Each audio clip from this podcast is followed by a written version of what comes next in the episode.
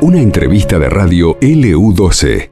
Y ya la tenemos a nuestra compañera Rocío Domínguez, a quien presentamos como todos los días viernes. Hola Rocío, ¿cómo estás? Buenos días, ¿cómo andas? Buen día, Ro, ¿cómo estás? Muy bien, ¿ustedes? Bien, me parece frío. que está, no sé si se escucha bien el micrófono de, de Ro, está muy, muy bajo, eh, pero... Hoy ya vino en un tono más bajo, me parece. a ver, Rocío, ahora. ¿Ahora? Sí, ahora sí. ¿Ahora se escucha Ahora se bien? escucha Ok, perfecto. Genial. Eh, bueno, hoy les traje películas, nuevos estrenos que hay porque ya se viene la segunda mitad del año y con la segunda mitad eh, empiezan todos los grandes estrenos, digamos, que van a competir Sí. probablemente en eh, los premios Oscars del año que Bueno. viene. Eh, para, primero y principal, ayer se estrenó en todos los cines del mundo Misión Imposible, Sentencia Mortal, que es la séptima película de esta saga de- protagonizada por Tom Cruise y que empezó ya por 1996, Tom ¿no? Cruise, ¿qué, qué le pasa? Parece cada vez más joven, que se deje de retocar la cara. Ah, Para, para empezar, yeso parece, ¿no? una película de dos horas y media a pura acción y donde eh, Tom, que tiene ya 60 años, hizo todas sus escenas de riesgo. Ah, mira. Eh, bueno, esta eh, nueva entrega nos plantea un, un mundo ¿no? en el que, eh, un escenario mejor dicho, donde la inteligencia artificial adquiere la capacidad de desobedecer órdenes y crea escenarios imaginarios que alteran la percepción de las personas que la utilizan. Ah. Eh, todo Algo que peligro, se teme, ¿no es cierto? Que pasa en el Claro, futuro, por eso se detuvo todo la inteligencia artificial. muy eh, se corresponde mucho con estos tiempos, Claro. aunque esta película en realidad se empezó a filmar en eh, 2020. Ah, mira. Pero claro, Siempre de hecho todas empezó el películas- 20 de febrero, justo con la pandemia, así que tuvo varias trabas. Bueno, ahí estamos echando con películas también, en- me parece que anteriores, esta, eh, me parece que no es exactamente el mismo, o sí. O bueno, Eh, eh, sí. capaz que intervienen los mismos actores entonces. Claro, puede ser que haya Sí, porque hay algunos que han intervenido en otras películas de Misión Imposible. Yo la sigo bastante esta saga, a mí me gusta, yo las he visto a, a todas, las de Misión Imposible.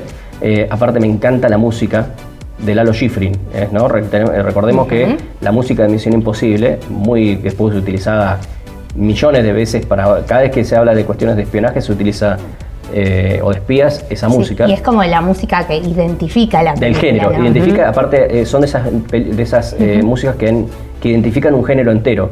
Y es de un argentino, de Lalo Schifrin, ¿sí? que, bueno, ganador de, de Oscar y todo, ¿no? Pero bueno, acotación a- al margen.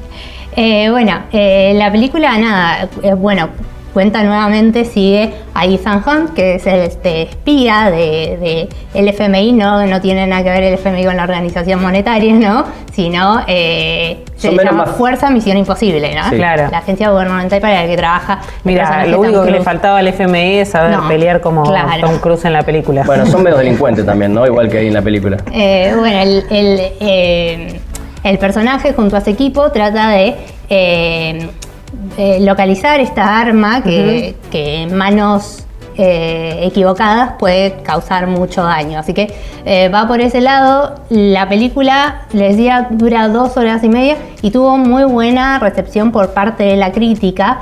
Y es la primera parte, la, divide- se- la película se divide en dos partes en realidad. Esta es la primera, la segunda se va a estrenar recién en julio del año que viene. Eh, pero bueno, película que ya... Pochoclera, eh, muy bien. Pochoclera que llama la atención. Muy bien. Eh, ¿Está en cine solamente o en plataforma? Perdón. No, No, en cine, no. en cine. En Se estrenó ayer recién. Claro. Claro, Así bueno, a que esperar, va, entonces. Ir al cine, claro. va a tardar O a ir al cine. Unos cuantos Hay que ir al meses. cine, sí. Eh, por otro lado, eh, para, ya para quedarse en casa, HBO estrenó ayer también una serie que a mí me enganchó desde el primer momento, que A se ver. llama Full Circle o eh, Círculo Cerrado. Ah, que es un policial, que es una miniserie de suspenso dirigida por Steven Soderbergh, que eh, es un director ya bastante conocido, tiene películas como La Gran Estafa, Erin Brockovich, Contagio, ¿se acuerdan de esa película de Sí. 2011? Que cuenta de un virus bastante parecido al coronavirus. Sí, sí, pero que lo Eh, transmitían los monos.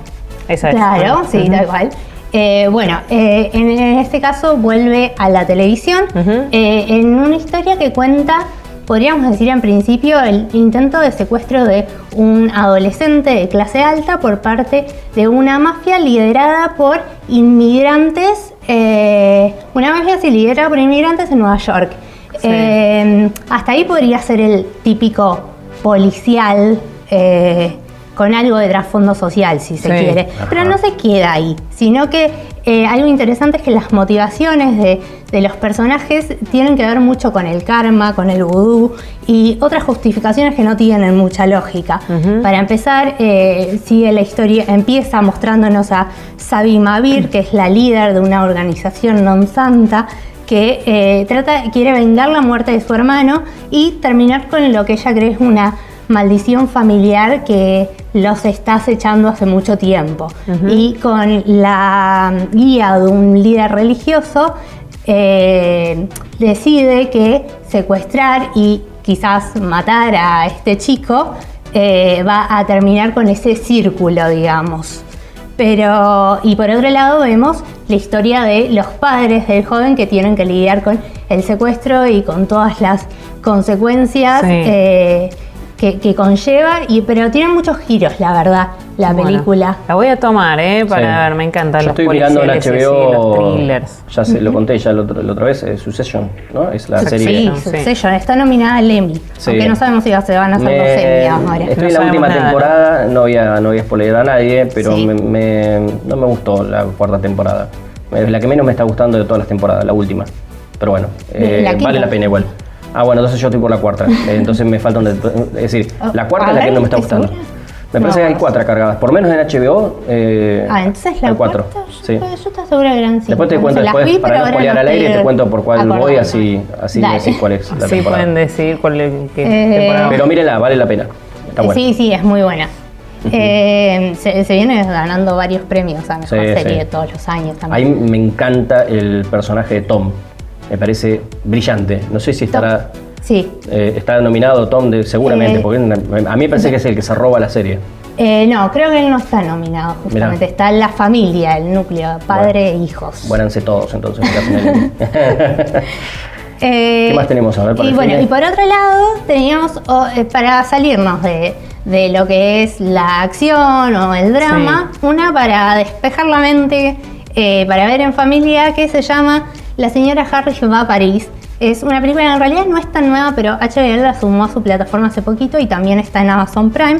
Y es una comedia que se sitúa en los años 50 y cuenta la historia de Ada Harris, una mujer de mediana edad eh, empleada doméstica que vive estancada en la rutina y esperando a que su marido, que se fue a la guerra, regrese. Mm. Eh, un día, eh, limpiando el armario de una de sus clientas, encuentra un vestido de Dior Claro. que, eh, del que queda enamorada, ¿no? Al tiempito recibe un telegrama con malas noticias sobre la guerra y ella decide que, bueno, es hora de, de- de volver a, A la a vida. la vida, ¿no? Sale de su letargo y incentivada por este vestido decide que la vida es una y que ella quiere un vestido de Dior, así que empieza a ahorrar para viajar a París y comprarse su vestido y en Mira. esta travesía se va a encontrar con un montón de personajes eh, muy, muy diferentes, algunos encantadores, otros bastante malos que te muestran eh, las dos caras de tanto de Londres como de París, ¿no? Eh, es una película muy encantadora, muy naif también. Claro. Eh, está basada en un libro de 1958. Claro, de para un domingo a las 4 de la tarde.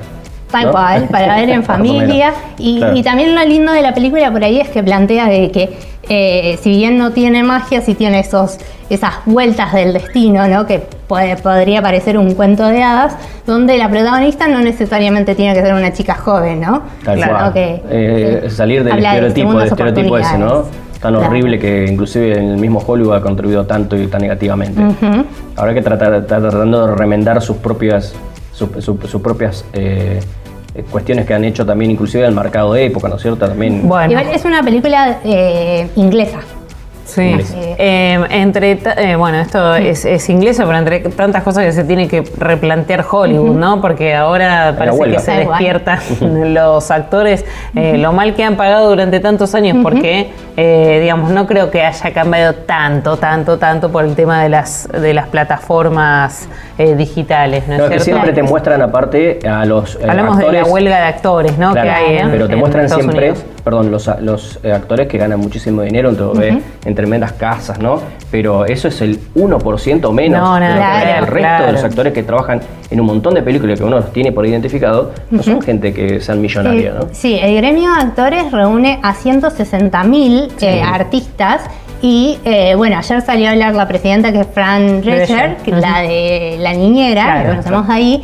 eh, y bueno, los reclamos sí se unen a la huelga de guionistas, hablan de eh, sumas salariales, también de tener derechos sobre eh, su imagen eh, por la inteligencia artificial también. No, y el tema del streaming nos ha afectado un montón, claro. También. Eh, pero bueno, lo que se resalta es esto, ahora se suman figuras muy conocidas que probablemente ellos no van a tener drama, pero se suman para darle visibilidad a esta lucha eh, pa- y para hablar por eh, quienes no son caras tan conocidas Claro. dentro de la industria. Eh, Exacto, bueno. ¿Algo más quedó? en- rapidito, Dale. así un repaso de esta semana se estrenaron dos eh, trailers de eh, películas bien taquilleras que se vienen para lo que queda del año. Por Bien. un lado, Napoleón. Sí. Sí, bueno, eh, yo estoy ya La estaba comentando. Pablo el otro día. Tal cual, Eh, con es Joaquín Phoenix, ¿no? Con Joaquín Phoenix y dirigida por Rid- Ridley Scott. Así Uf. que es como eh, una vuelta a esta dupla que ya había Sí. trabajado juntas hace 25 años en El Gladiador. Hay mucha expectativa y Tengo cuenta. que decir que eh, me tengo que acostumbrar a no pensar en la cara de Napoleón para acostumbrarme a Joaquín Phoenix, porque no han buscado un actor parecido. Sí, Esa es la de realidad, hecho también ¿no? había críticas de que quizás está muy grande para interpretar a Napoleón. Napoleón era bastante más joven en la época que sí, pero esa- yo digo, sí, hay que ver la actuación, ¿no es cierto? Pero no me la, no me lo imagino, no, no me lo, eh, no me termino de, de acostumbrar que ese es Napoleón, por las eh, imágenes que hemos visto. por las imágenes, claro, de sí. Napoleón, más redondito, Eh, más regordete, ¿no es cierto?